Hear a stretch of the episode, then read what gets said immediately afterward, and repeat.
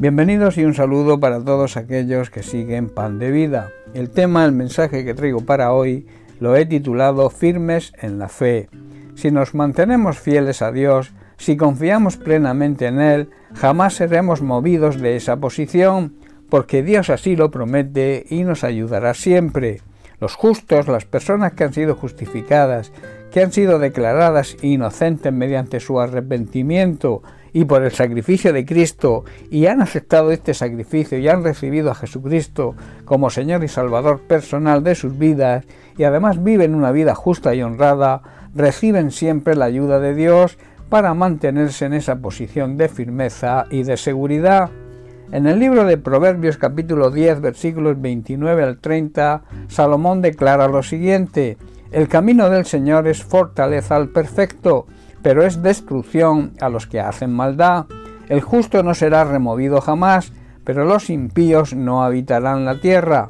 Andar en los caminos del Señor es como estar protegidos en una fortaleza para aquellos que viven en integridad, pero los que hacen maldad serán destruidos y no tendrán ningún tipo de fortaleza que los libre de su ruina.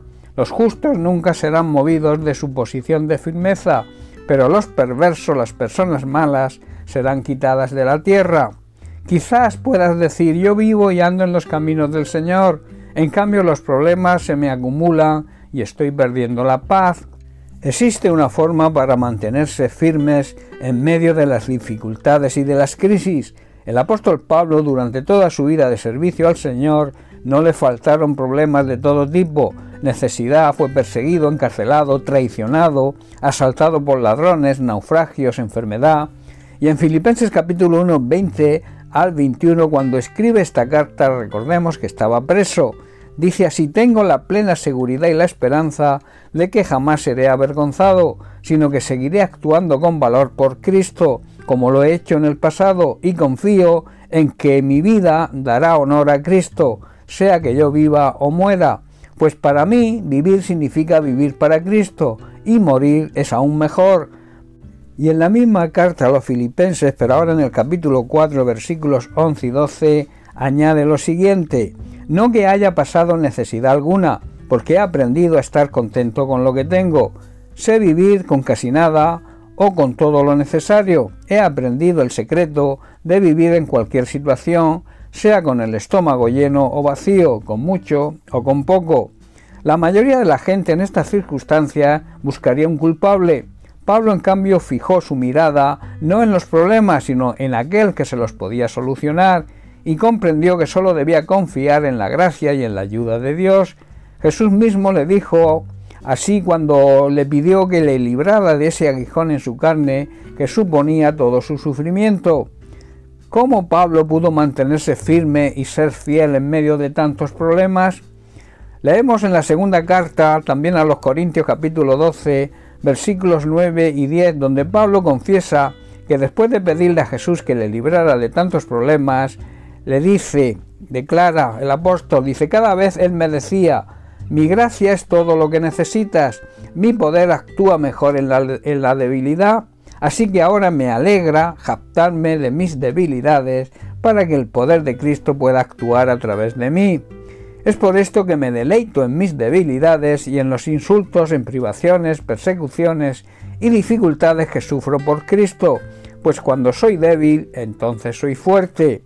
La gracia de Dios, que es el poder que nos capacita, es todo lo que necesitamos. El poder de Dios actúa mejor en medio de nuestra debilidad de ahí que debemos ser humildes y reconocer que dependemos de su gracia.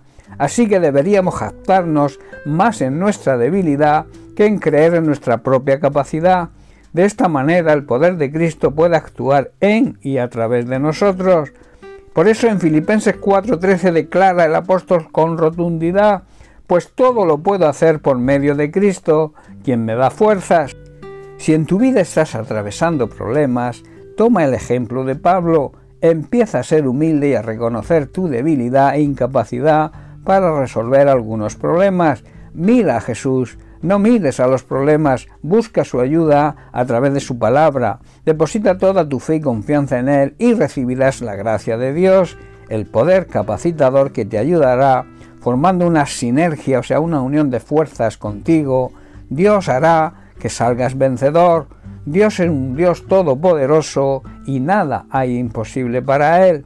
Así que confía en Él, ocúpate de lo posible y busca su ayuda para superar lo imposible. Y si Dios tiene que hacer un milagro, lo hará para que salgas vencedor.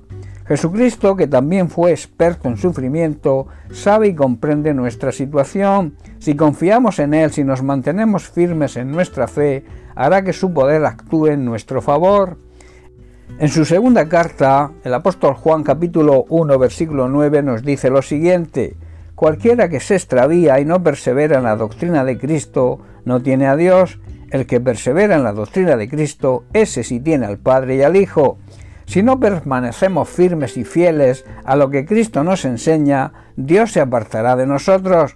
Pero si nos mantenemos firmes y fieles en lo que Cristo enseña a través de su palabra y con la ayuda del Espíritu Santo, Dios el Padre y el Hijo estarán siempre a nuestro lado para unirse a nosotros, unir fuerza y superar cualquier situación, por difícil que nos parezca. Su gracia nos capacitará para hacerlo. Quiero terminar con unas palabras en el Salmo 37, versículo 5, donde David declara lo siguiente, Encomienda al Señor tu camino y confía en Él, y Él hará. Pon tu vida, quiere decir, en sus manos, confía plenamente en Él, mantente firme en tu fe, y Él actuará en tu favor. No hay nada ni nadie que se resista al poder de Dios. Bien, pues hasta aquí el mensaje de hoy. Que Dios te bendiga. Un abrazo.